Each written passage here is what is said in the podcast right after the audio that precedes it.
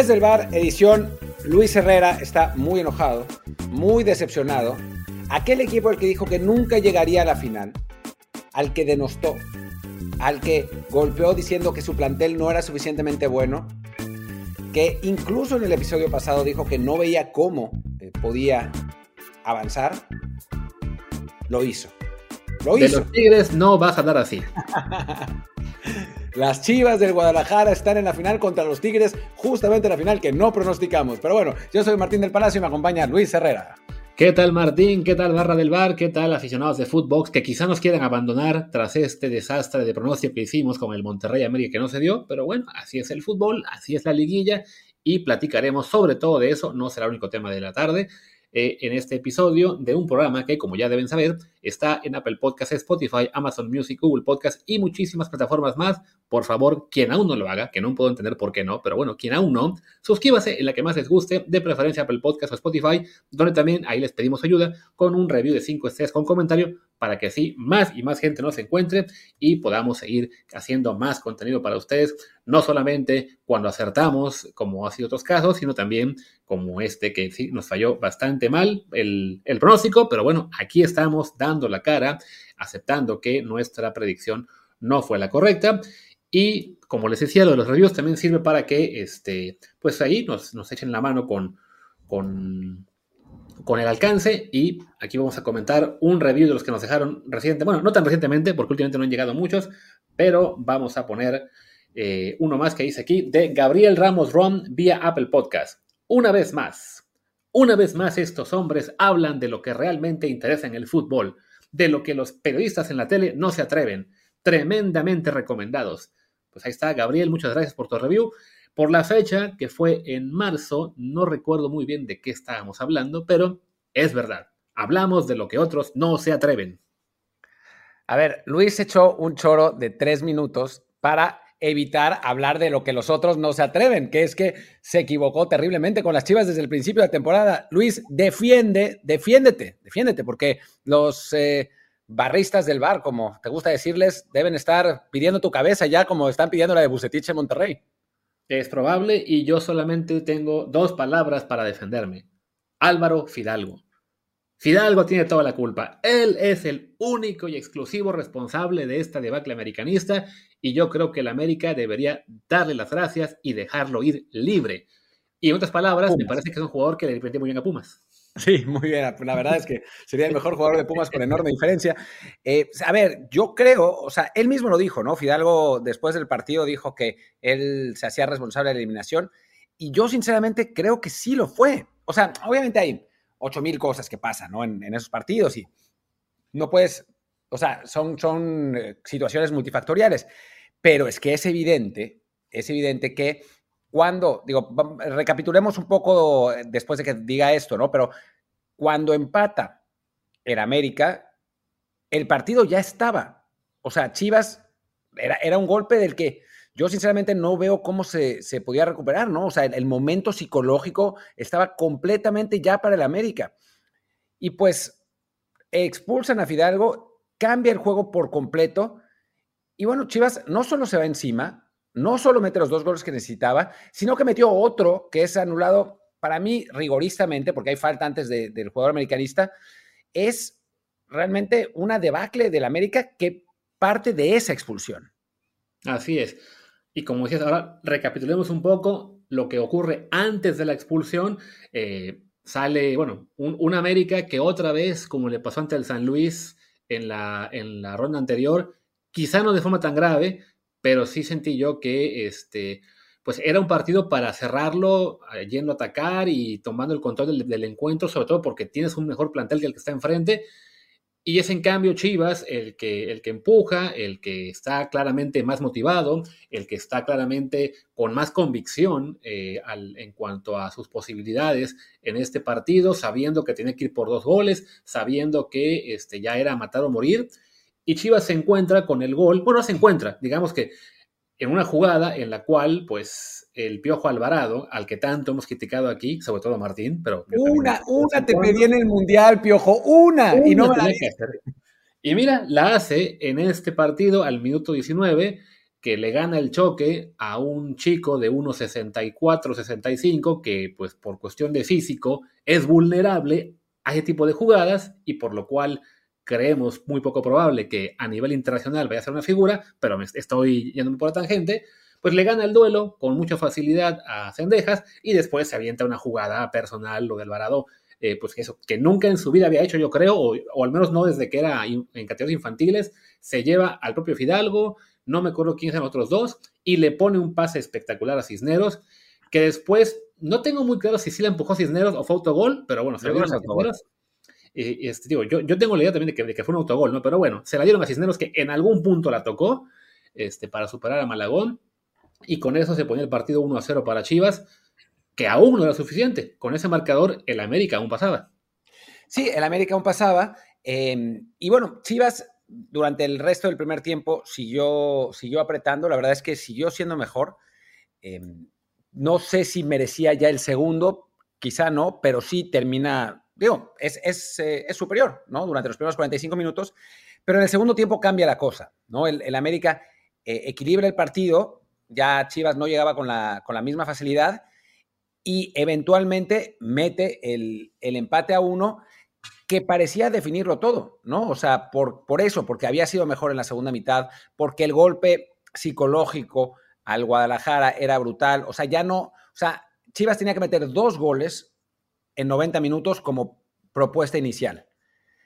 Después del gol del América, ya no eran dos goles en 90 minutos, sino dos goles en, ¿qué? 35, ¿no? 30.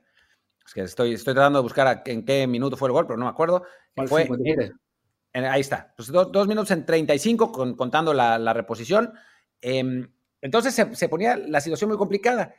Y ocho minutos después viene la expulsión de Fidalgo y, cambia todo. Una expulsión, además, que no hay como reclamarla, ¿no? O sea, incluso si al principio el árbitro saca la tarjeta amarilla, no se da cuenta de la, de la entrada, cuando se ve la repetición, es una entrada claramente de roja y, cambia absolutamente el partido. Sí, no, y una, una, jugada además, pues innecesaria, mm, cerca del medio campo. No, no me parece que antes de eso hubiera un gran pique entre Fidalgo y otros jugadores de Chivas que justificaran, digamos, bueno, no justificaran, pero que explicaran al menos que, que, estuviera con la calentura. Además, Fidalgo venía de poner el centro con el cual remató Diego Valdés, eh, muy buen remate, de hecho, de Diego Valdés, había que destacar eso, para el 1-1. O sea, era un momento para que Fidalgo estuviera realmente eh, encendido para bien, ¿no? Muy concentrado, pensando en quizá meter el segundo, en conseguir el segundo gol. O sea, en ese punto, previo a la expulsión, la verdad es que sí, el América tenía controlada la serie como preveíamos que debía pasar por su prioridad de plantel y por situación y por también por lo que es antecedentes recientes de que Chivas no les había ganado por dos desde hace siete años, creo que fue el que hicimos la cuenta. Y sí, esa roja lo cambia todo porque no solamente es dejar al América con 10, sino que eso motiva a Tan Ortiz a hacer cambios y los cambios definitivamente no le salieron. No, no le salieron. A ver, hay mucha, mucha, bueno, hubo mucha crítica de parte de la afición americanista a los cambios del Tan Ortiz. En, en general, la, la percepción es que el Tano se cagó, que metió a muchos defensas, que, bueno, pues eso, que se le, se le cayó el equipo por eso.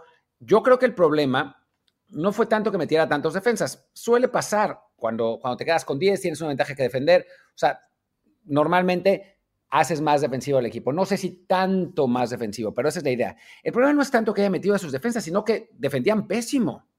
O sea, Chivas llegaba absolutamente a placer, a pesar de que saca a Richard Sánchez para meter a Pedro Aquino, o sea, un jugador más, eh, más de defensiva. Después entra Jonah Dos Santos, eh, que es un, contención. Entra Salvador Reyes por Cendejas. Entra Emilio Lara por, por Valdés. Y después, ya para cerrar, para añadirle insulto al, al, orgullo de los americanistas, entra Roger Martínez, que lo odian, lo, mete al, al 87 en lugar de, de meter a Leo Suárez. Y, y la realidad es que defiende súper mal el América. O sea, Chivas empieza a llegar. También, obviamente, la expulsión. O sea, hay una, ya no me acuerdo en qué parte, en qué, estadística está, pero si hay algo que modifica el flujo de un partido, siempre es una roja. Y no se, normalmente se, se tiene la, la referencia real de lo importante que es tener un hombre más en la cancha. Es muy importante, es un gran condicionante de un resultado. Por eso yo sigo enojado por em, que Luis García se haya hecho expulsar en 94, que Javier Aguirre se haya hecho expulsar en 86, la estúpida la volpiña de la Confederaciones de 2005 que eh, termina con la expulsión de Rafa Márquez, porque tener un hombre más, o un hombre menos en este caso, es muy importante, es un hándicap muy importante, tanto psicológicamente como futbolísticamente, ¿no? Entonces, Chivas se va encima y llega 80 veces. O sea, esa es la realidad. Llega un montón de veces hasta el punto de que, como decíamos, mete el 2-1 y no cuenta, ¿no? Ese, ese gol de Cisneros antes de que caiga el, el 2-1 verdadero que cae un minuto después. Y es que además, no solamente es el hecho de que eso, de que te dejas con un, con un hombre menos a, tus compañeros y que eso le da la, la, puerta al equipo rival para lanzarse a frente, ahí donde yo creo que se equivoca el Tan Ortiz es en la reacción tan inmediata, ¿no? O sea, echan a Fidalgo al 64 y un minuto después está haciendo los cambios, que son dos cambios defensivos, los que decíamos, ¿no? De, de Pedro Aquino y, Jonathan Dos Santos para sacar este a, a que fue a Richard Sánchez y, a, y al Cavita Rodríguez. Cuando dices, ok, si el, si el expulsado hubiera sido a lo mejor un defensa o un central, el, el contención retrasado, lo que tú quieras, que tienes que ajustar de inmediato, eh, se entiende por lo menos ese, ese primer cambio, ¿no? Pero cuando es de que tienes, te, echan más bien a un jugador que en realidad donde colabora más es en ofensiva, y de inmediato sacas a otros dos referentes ofensivos para mandar al, a, los, eh, a centrocampistas de defensivos, pues sí, le, mandar, le, dio el Tano el mensaje a, Chivas completo, a Paunovic y en general al resto, a, a, todo el plantel, a la afición, de aquí está un rival herido de muerte, nos tenemos que lanzar, ¿no? O sea, ya nos podemos lanzar al frente con todo sin preocuparnos mucho por la, parte defensiva, porque estos ya se cagaron y ya simplemente se van a dedicar a cuidar la, ventaja, ¿no? Que además, siendo en ese momento una ventaja de dos goles, creo que sí era para que el Tan Ortiz eh, pudo haber aguantado un poquito más antes de moverle tanto a su equipo, ¿no? De, ok, vamos a ver me quedé con 10, vamos a mover a estos mismos 10 de otra manera y, ver qué tanto nos cuesta de esta manera. Y ya, si ese movimiento que hago, que no, no voy a proponer un cambio en particular porque evidentemente el Tan Ortiz de todos modos sabe mucho más que yo, pero sí como que al menos experimentar eso, unos minutos con esos mismos 10 antes de decidir, venga, vamos a hacer un cambio, que en este caso fueron dos y los dos muy defensivos, ¿no? Sí, sí, sí, o sea, creo que le, le gana la, en todo sentido la inexperiencia, ¿no? O sea, porque no es un técnico que recordemos que entra como interino, no se esperaba que fuera a, funcionar como lo hizo. Eh, realmente levantó al equipo el año pasado, eh, lo llevó a esa racha de 11 partidos sin perder, eh, lo, lo, sacó del último lugar de la clasificación que estaba, lo metió en liguilla, lo, puso, lo hizo peligroso. Este año fue pues el segundo mejor equipo de la liga, creo que, que claramente después del Monterrey. O sea, me parece que el Tan Ortiz ha hecho un muy buen trabajo, pero también es verdad que pues no tiene experiencia como técnico en situaciones así, ¿no? Entonces, creo que, que le gana la inexperiencia, quiere jugar, quiere estar muy atrás, pero insisto, o sea, para mí el problema no es tanto que haya metido a tantos defensas, sino que pues defendieran horrible, ¿no? O sea, no puede ser que si tienes a un equipo que al final esencialmente eran todos defensas, o sea, ya cuando, cuando sacó a Henry, a Cabecita, a Richard Sánchez, a Sendejas y a Diego Valdés. O sea, los sacó a todos de media, de media cancha para arriba, más Fidalgo que también se fue. Em, si tienes todos esos defensas, pues lo de menos es que defiendas bien, ¿no? O sea, de que cuando te llegan al, al, o sea, llegan a tres cuartos fácil, pero a partir de tres cuartos no te generan opciones, ¿no? Pues Chivas generaba y generaba y generaba. O sea, no fue, no fue que le costara muchísimo trabajo.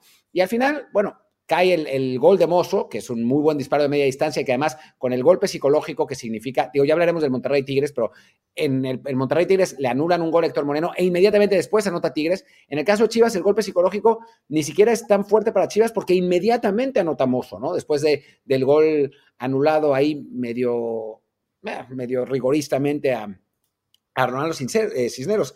Y sinceramente, después de, del gol de Mozo, parecía cuestión de tiempo. O sea, genera Chivas otras dos clarísimas que no eh, alcanza a meter y finalmente cae el, gol del triunfo que, pues, de, de Chiquete Orozco, un gran remate en, el corazón del área. Me decían que era el mejor defensa mexicano de los últimos dos años en, la liga. A ver, relax, ¿no? O sea, es una defensa con un montón de condiciones, un montón de potencial, creo que puede llegar a ser muy bueno y esta liguilla ha andado muy bien pero bueno, eh, no, no, no nos volvamos locos todavía. Pero bueno, en este caso remata muy bien. ¿Qué te parece que, que el medir 1.90 haya sido importante en este remate, Luis? Es una posibilidad que pasó por mi mente, sí. Podría ser, ¿no? Y bueno, pues con ese remate anota, anota Chivas y esencialmente gana el partido, ¿no? O sea, normalmente cuando pasa eso y todavía te ganan unos minutos, pues te echas encima para tratar de empatar, pero pues el América ya no tenía delanteros, entonces pues estaba muy complicada la situación. Así es. Y mira que bueno, de, Chivas hemos hablado poco en este episodio hasta ahora, nos hemos ido todo más por el lado del América. Al Guadalajara hay que elogiarle esa, pues esa mentalidad, esa, esa convicción de, pensar que se podía lograr, de lanzarse al frente, de, nunca caerse, sobre todo con el 1-1. O sea, es un equipo que luchó bastante, que se merece estar en la final, pero, sobre todo para quienes me vengan a decir después, ¿no? Que por qué no creo en ellos. Ya sabía Ya sabía que ibas a decir. Tenido, pues sí, en este caso, la suerte de una jugada que no estaba bajo su control, que les ha favorecido mucho, ¿no? Eh, a fin de cuentas, pues el fútbol es así. Hay eh, hay días en los que no te sale nada, hay días en los que el rival te da una pequeña ayudita con una roja o, un penal o lo que sea y lo aprovechas. Y bueno, Chivas lo aprovechó, ¿no?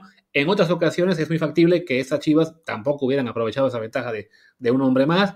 Eh, el equipo se ve muy conectado. El tema de, bueno, de, que les faltaba punch porque habían metido un solo gol en tres partidos de liguilla. Bueno, ahora hicieron tres en uno. No sé si van a conservar esa puntería en, el siguiente, en la final contra Tigres, pero pues se vale ya señalar esa temporada del Guadalajara como un éxito rotundo, incluso si no le ganan la final a Tigres, que bueno, eh, como las cosas, son capaces de ganarla. Sí, es, un éxito absoluto, ¿no? O sea, totalmente. Tú mismo vilipendiabas a Chivas, pero con cierta razón, porque es cierto que el plantel no parecía dar para llegar a una final, eso es, eso es verdad. O sea, es un, un plantel que, digo, en México las distancias no son tan grandes, pero es quizás el quinto sexto mejor plantel de la liga, ¿no? Y bueno, siendo el quinto sexto, puedes llegar a la final, pero lo más probable es que no lo hagas, ¿no?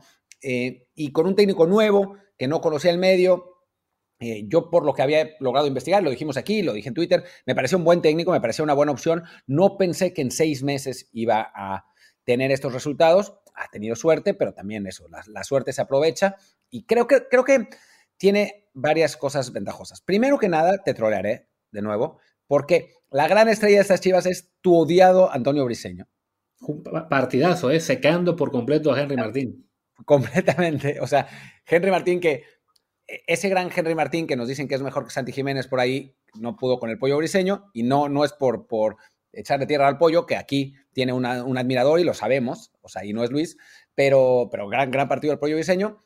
Eso por un lado, ¿no? Pero ya hablando en serio, em, creo que lo de Paunovic es una o sea, tira dos eh, ideas preconcebidas en México. La primera que es absurda, que es que hay que conocer bien el medio para poder tener éxito, cuando en realidad el talento es el que es. ¿No? O sea, cuando uno tiene talento, cuando uno tiene capacidad, no tienes que conocer al jugador mexicano que es tan especial, no es, no es tan especial, es un jugador como cualquier otro, o sea, tendrá sus, sus características y sus particularidades, pero, pero bueno, cuando hay gente que sabe, sabe, ¿no? O sea, Mourinho dirigió al Porto y después dirigió al Real Madrid, después dirigió al Chelsea, después dirigió al Inter, me equivoqué en el orden, pero no importa, y siempre le fue bien, ¿no? O sea, no, no tuvo que adaptarse al estilo del jugador eh, inglés para dirigir al Chelsea, ¿no? Eso es una, una tontería, ¿no? Y segundo, creo que es algo positivo que Chivas haya buscado fuera del de el enésimo refrito argentino de turno, ¿no? O sea, que haya buscado otro perfil, otra manera de hacerlo, que se ha llevado a, iba a decir Nacho, a Fernando Hierro, que haya buscado a Paunovic. Sí, la suerte coincidió, sí, no es que hubiera un plan estructurado, sí, no creo que ni, que, ni, ni Hierro ni Paunovic puedan creer que estén en la final en su primera temporada, pero a final de cuentas me parece que es de aplaudir el buscar hacer otra cosa y no lo mismo que hacen todos los equipos todo el tiempo, ¿no? Así es, porque a final de cuentas parte de lo que decimos de que el Guadalajara pues no nos parecía, no nos parece que tenga uno de los mejores planteles de México, tú lo pones quizá como el quinto o sexto, yo incluso lo, pondría un poquito más abajo, pero el hecho de haber buscado fuera con un director deportivo español, con un técnico eh, que es serbio, ¿no? Eh, eh, Paunovic, este, con experiencia en otras, en otras ligas, ha permitido que al menos por ahora, bueno, es un entrenador que está sacando lo mejor de prácticamente todos sus jugadores, ¿no? O sea, nadie va a decir que el Guacho Jiménez es uno de los tres mejores porteros de la liga, pero ese torneo por grandes lapsos han dado muy bien. También tuvo ahí su bajón, en el cual ya la gente, digamos que recordó el, pues que eso, que es un portero mediano y incluso ya andaban pensando en traer a Oscar Wally, que estaba en España, ¿no? Eh, Alexis Vega anda jugando bien, el, se diga el Piojo Alvarado ahora mismo, ¿no? El Pocho Guzmán que llegó eh, y se criticó que no fue titular en el primer partido o el segundo, y ya que agarró forma y que se, que se empezó a entender con sus compañeros, pues ha sido también muy importante. Pero sí, es eso, ¿no? Que Paunovic, como hizo en su día Almeida, con un mejor plantel, sí, está, está sacando lo mejor posible de cada jugador. Y aquí el peligro es que, o lo, o lo que suele pasar con Chivas es de que muchos de esos sus fans, y también pasa en otros clubes, creen que es lo normal que siempre el equipo, todos los jugadores estén jugando a su máximo rendimiento, cuando eso en realidad pues casi nunca pasa, ¿no? Siempre se va a imponer el equipo con más talento eh, que logra sobrellevar los bajones de algunos de sus jugadores, ¿no? Para Chivas, la opción de ser campeón, como fue en su día con Almeida y como fue hace muchos años este, con el Chepo y antes con el Tuca, es, además de tener un muy buen plantel de mexicanos, que creo yo, este no se compara eh, positivamente contra los que fueron campeones en las veces pasadas, es que todos ellos estén en, en, un pico de rendimiento muy alto que rara vez se logra y sobre todo le está pasando a Chivas al tener técnicos mexicanos o, o argentinos este, o de donde quiera, pero bueno, refritos del, del mercado que ya no ponían al, al plantel de Chivas ese respeto, ese, ¿cómo se diría? Esas ganas de lo tengo que hacer bien porque si no me quedo sin el puesto, ¿no? O lo tengo que hacer bien porque a ese técnico sí le creo, ¿no? Con Guadalajara, lo que hemos comentado siempre es que es, un plantel, o era un plantel, pues acostumbrado de que, bueno, ya estoy en Chivas, ya soy figura, ya gano muy bien, ya me quieren mucho aquí, ya me tratan de maravilla, eh, soy ídolo de la, de la afición local, la prensa me protege, no tengo mayor obligación que entrenar cinco veces a la semana y jugar un partido de fútbol y a ver qué pasa, ¿no? Y quizá con Paunovic, pues sí, ha llegado ese, ese chip eh, extra para, para hacer un esfuerzo que les haga realmente jugar a un nivel importante, a convencerse de que sí pueden ganar partidos de alta exigencia como esos de liguilla, y bueno, ahí están los resultados.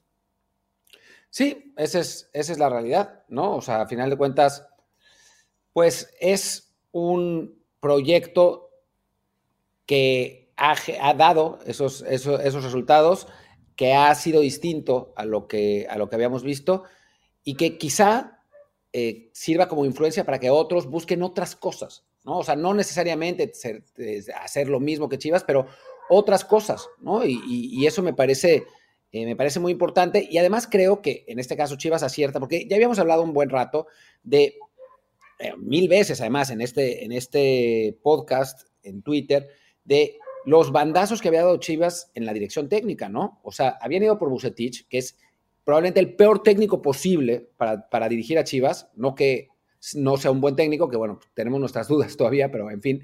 Eh, pero para dirigir a un equipo como Chivas era el peor técnico posible. Y antes de eso habían llevado puros técnicos, eso, de 50, 60 años, a controlar un plantel de jugadores medio indisciplinados de 20, 22, que pues obviamente no iba a funcionar, ¿no?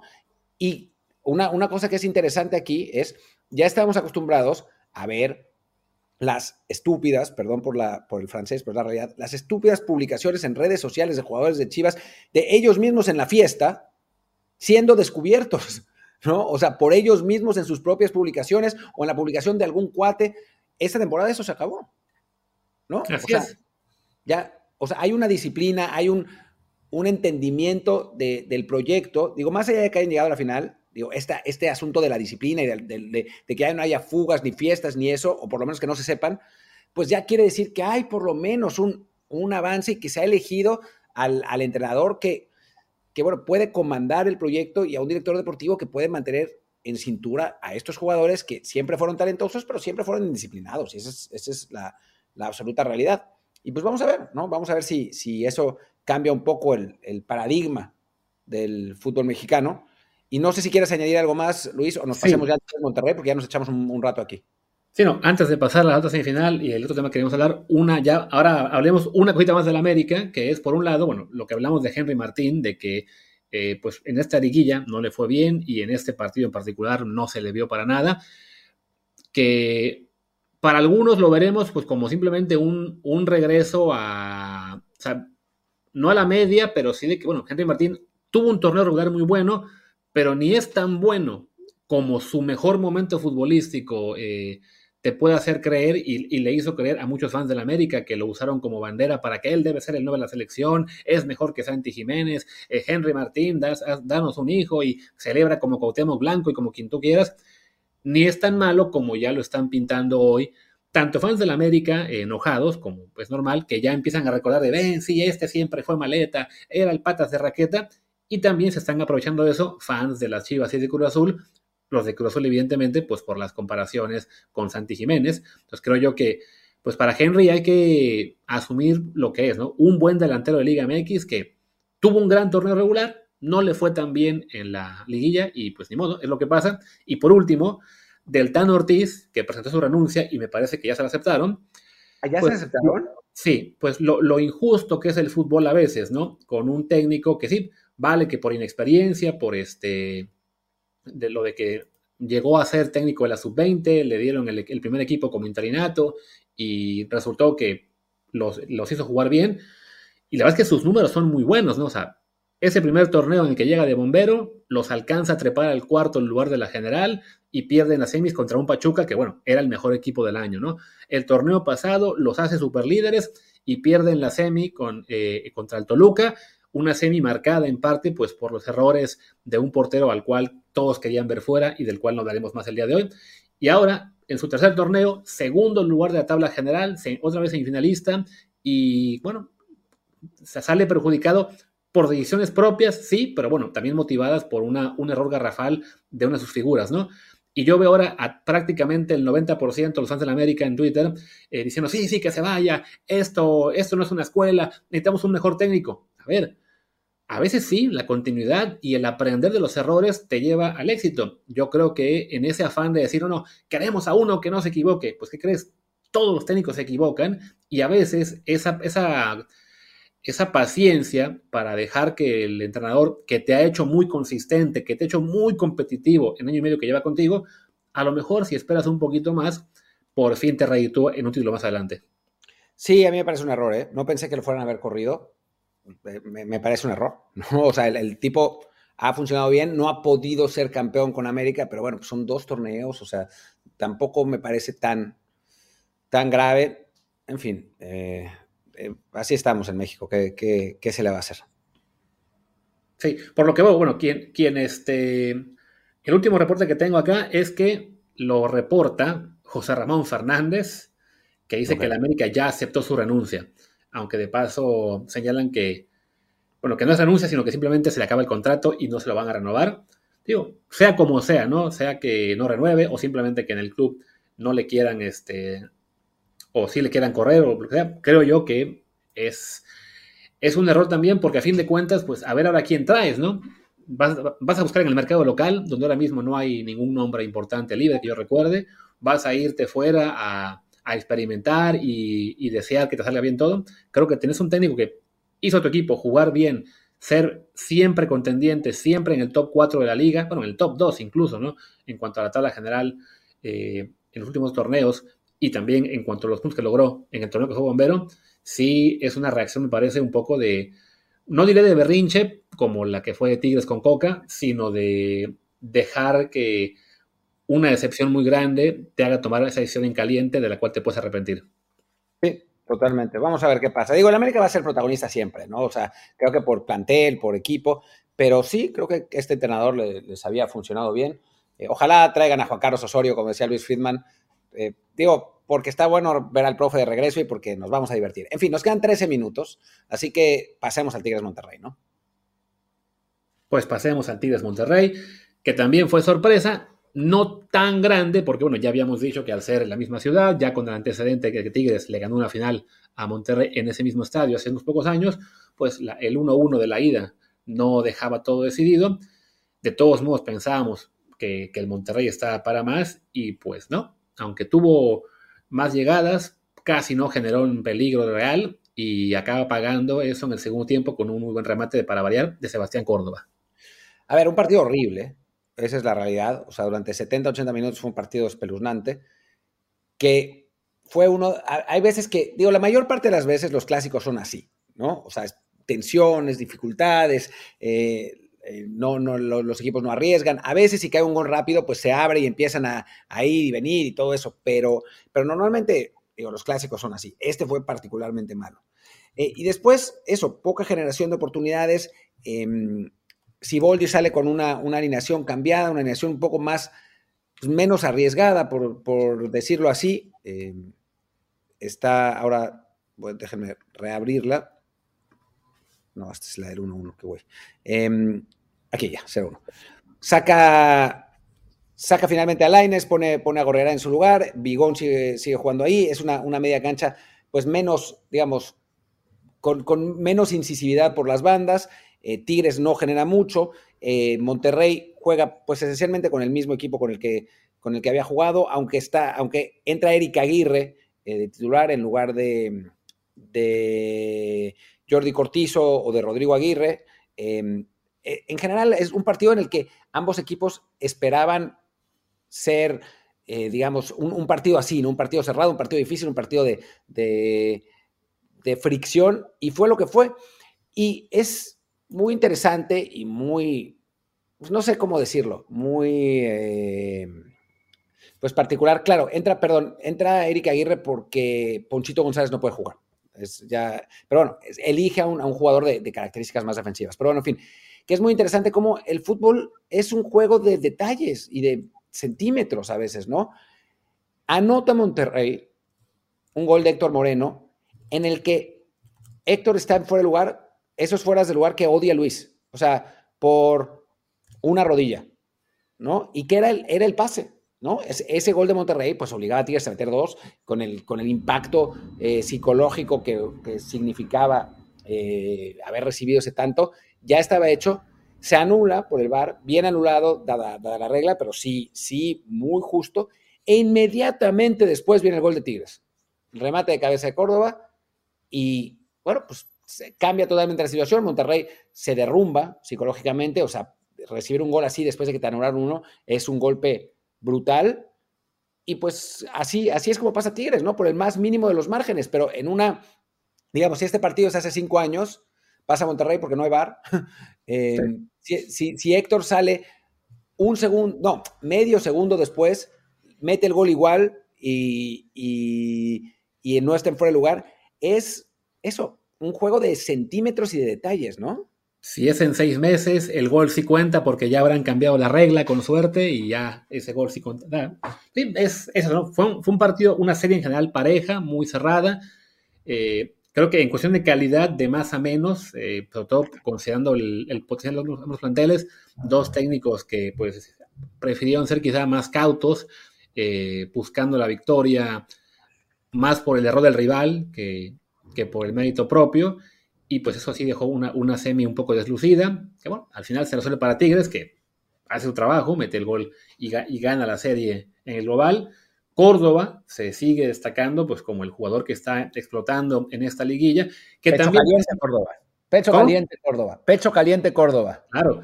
Que, no, que además, así como comentamos hace un momento, lo de que Henry Martín ni era tan bueno cuando estaba metiendo 20 goles en el año, eh, y ahora no es tan malo como lo puede reflejar una actuación muy tibia en la liguilla, pues también con Córdoba habrá que hacer ese matiz, ¿no? Está teniendo un gran, eh, un gran cierre de torneo, una gran liguilla. Ya habrá que esperar a ver qué pasa con él en, la siguiente temporada regular antes de encumbrarlo como, como que ya dio el estirón, ¿no? Por lo pronto, qué bueno que está eh, ganando confianza, que está metiendo goles, que ojalá eso también lo traslade a la selección mexicana si le toca jugar en el verano pero sí, que no se vuelva la gente loca pensando en que ya, que ya está aquí el Córdoba que todo el mundo esperaba. Porque ya ha habido instantes antes en los cuales creíamos que había llegado y no, nomás era un aviso.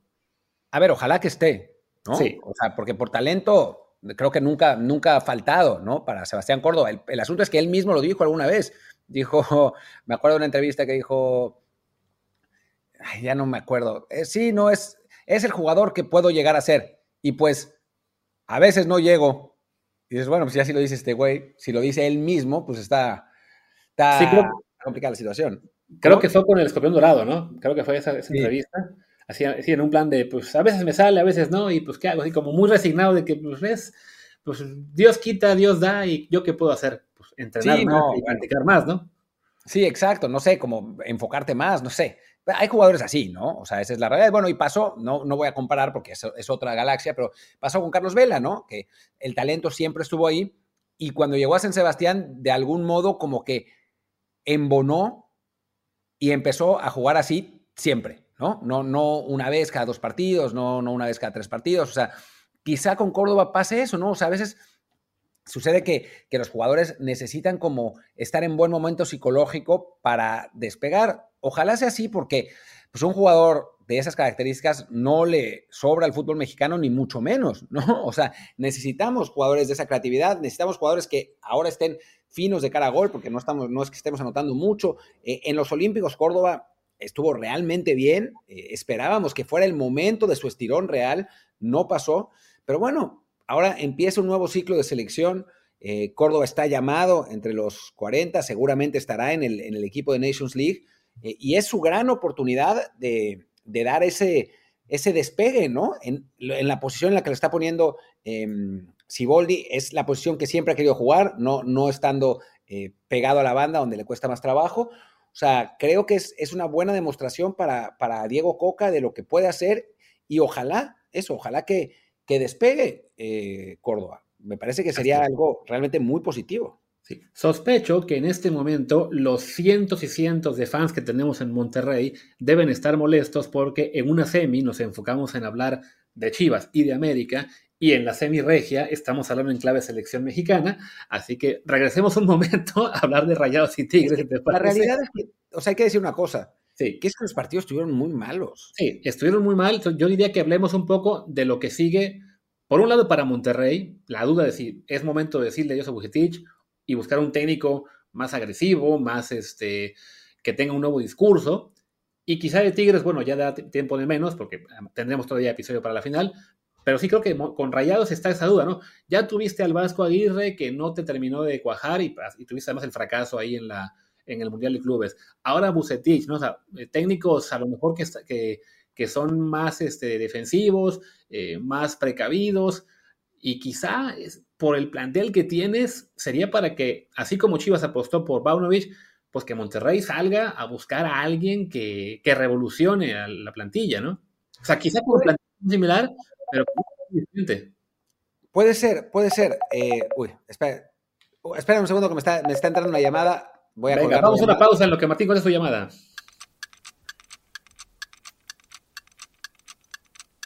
Ya, regresamos de la, de la, pausa y de la llamada. Em, sí, o sea, creo que, que, O sea, a mí me parece que Bucetich es un buen técnico para el, para el tipo de plantel que tiene Monterrey, ¿no? Para un plantel eh, veterano, un plantel em, que, bueno, que no tiene que andar pastoreando, digamos, pero sí es verdad también que no es el técnico más agresivo del mundo, ¿no? Es un técnico que se basa en el orden defensivo, en que los jugadores hagan lo que tienen que hacer en la cancha sin eh, necesidad de eh, andarlos persiguiendo, de andarlos correteando. O sea, es, un entrenador que está hecho para planteles, eso, veteranos, planteles que no necesitan mucho, mucho refuerzo. También es cierto, por otro lado, que pues quizás Monterrey necesite a alguien que le ayude a dar ese pasito, ¿no? O sea, me, parece que, podría, podría, ir por ahí, pero también tendría que haber una renovación del plantel, ¿no? O sea, si, si quieren un técnico como Paunovic, digo, eh, hablamos ayer, antier, no, no me acuerdo qué día, de que Monterrey, los jugadores de Monterrey estaban en su prime, pero están en su prime prime, ¿no? O sea, en un año ya no van a estar en su prime, van a estar pasados de prime, ¿no? Entonces, si quieren tener a un equipo que compita físicamente y que ataque y que sea eh, incesante y eso, creo que necesitan otros jugadores también. Sí, o que den, que den el salto, que ya no es tan sencillo, este, jugadores, no sé, como, bueno, que llegaron ahora Cortizo, Gobea, este, bueno, Víctor Guzmán, que está creciendo, Eric Aguirre, que ya no, no ha rendido tan, a tan alto nivel o, con tanta consistencia como hace unos un torneo 2. Y sí, algún refuerzo más tendrán que buscar. Eh, no me extrañaría que estuvieran, dijeran, bueno, vamos por Eric Gutiérrez, Santi Jiménez y, y Tecadito Corona. Sí, no, no, son capaces, son capaces. Te Tecadito no porque acabó mal la cosa, pero entonces dirán, bueno, Chucky Lozano. Sí, exacto. Digo, creo que no les alcanza para Chucky, pero, Pero sí, a ver si no se llevan Arteaga, ¿eh? O sea, ese, ese sería típica contratación de Monterrey, ¿no? Sí, que además justo leía ayer que eh, hay una posibilidad de que Gallardo ya no siga ahí, así que. Bueno, pues ahí está. Eh, sí, sería una, típica contratación de. Ah, bueno, sí, vamos por un mexicano en el extranjero que esté joven. ¿Quién está disponible? Naveda, no. Eh, Guti, se quiere quedar en Europa. Arteaga, hmm. vamos por él, van a decir. Pero bueno. Y bueno, y de Tigres, pues simplemente decir, yo creo que bueno, la final va a ser primero en el Volcán, después en el Acro, si no mal recuerdo, y con el grandísimo riesgo de volverla a cagar, creo que Tigres partirá como favorito. Yo también creo que Tigres es favorito, pero no creo que por mucho, ¿eh? O sea, creo que, ahora, ahora está más parejo. Tigres es un equipo que, ya lo hemos hablado, es un equipo viejo, o sea, veterano, por decirlo así, con algunos eh, algunas incrustaciones jóvenes que le han funcionado mejor, pero en general son jugadores que están más allá de los 30, 32, 33. y Chivas es un equipo más dinámico, pero en cuanto a calidad, creo que Tigres tiene un punto más, ¿no? Va a ser un partido, una serie muy pareja y creo que divertida dentro de todo, ¿no? O sea, por estilo creo que ambos equipos pueden dar partidos más ofensivos, no, no en lo que pasó en el Tigres Monterrey. Sí, de acuerdo. Ya podemos hablar un poquito más a fondo de esa serie quizá el jueves, previo a la ida. Y también pues señalar que es una final de una liguilla en la cual pues no ha habido un equipo dominante, un equipo espectacular, como por ejemplo el Pachuca eh, del torneo previo, e incluso el que llegó a la final con Atlas la perdió. Más bien ha sido una, liguilla en la cual llegara el que llegara, habría sido alguien que, que llegó con dudas. En el caso de Tigres, bueno, sí le ganó la serie a, a Monterrey y antes a Toluca, pero no se nos puede olvidar que con Toluca estaban dejando ir un 4-1 y, se encuentran el, gol que lo salva muy, muy al final, que antes de eso habían tenido un torneo regular bastante irregular y además la eliminación con el León en la Conca Champions. O sea, no, no parecía estar Tigres en un momento como para pensar en un mes va a ser campeón de Liga Mexicana. Y Chivas, que sí ha tenido, digamos, un torneo más consistente, con sus matices, como aquella de ante la América, como había sido en esta liguilla, con el Atlas, pues avanza básicamente por el gol de visitante, bueno, perdón, de, de por opción de tabla, al empatar en el global, eh, y, en este, en este contra la América, que bueno, que llega eh, en, en, parte eh, con el respaldo de esta roja a Fidalgo. Entonces, sí, son dos equipos que gane quien gane, nos habrán dejado algún, algún pero, pero bueno, a fin de cuentas, merece estar en la final y claro, quien sea campeón, sus fans lo van a festejar igual como tiene que ser. Sí, eh, y bueno, creo que cualquier equipo que hubiera llegado habría, tendría un pero, ¿no? O sea, porque también si Monterrey llegaba lo hubiera tenido complicado, si América llegaba, pues sí, perdiendo 2-1 o 3-2, hubiera sido polémico. Es, es, lo que hay en el fútbol mexicano, no hay equipos perfectos, no hay Manchester Cities que, que presumir, pero eso hace más divertida nuestra liga, la verdad, y no, no, con tricampeones y pentacampeones y, el Bayern Múnich que estamos celebrando que no sea campeón cuando el que es campeón es el Dortmund que es, se han ido, se han repartido los títulos entre ellos desde, 2008. Sí, y que bueno, que todavía puede ser que el Dortmund la cajete en la última jornada. Como en los años. Pero bueno, eh, terminemos eh, con, este, con este asunto de la final. Hay junta de dueños donde ah, van a ratificar a, Juan Carlos Rodríguez como como presidente de la federación. Mañana podemos comentar de eso. Eh, sí, porque además ya, puso el fantasma en su columna todos los cambios que prevén hacer. Algunos suenan bien, algunos suenan desastrosos. Lo de la Liga de Expansión me quiero matar, pensando también en clave de Fútbol Manager. Entonces, mañana es un buen día para hablar de todo eso, eh, ya con lo que se haya confirmado eh, de cara al torneo que viene. Sí, y Vinicius, Vinicius, que no hemos hablado de eso y creo que es, que es un tema que, que vale la pena mencionar. Pero bueno, en fin, yo soy Martín del Palacio, mi Twitter es arroba martindelp. Yo soy Luis Herrera, el mío es arroba LuisRHA, el del programa es desde el bar POD, desde el bar pod. En Telegram estamos como desde el bar podcast. Muchas gracias y ahí sí, hasta mañana. Chao.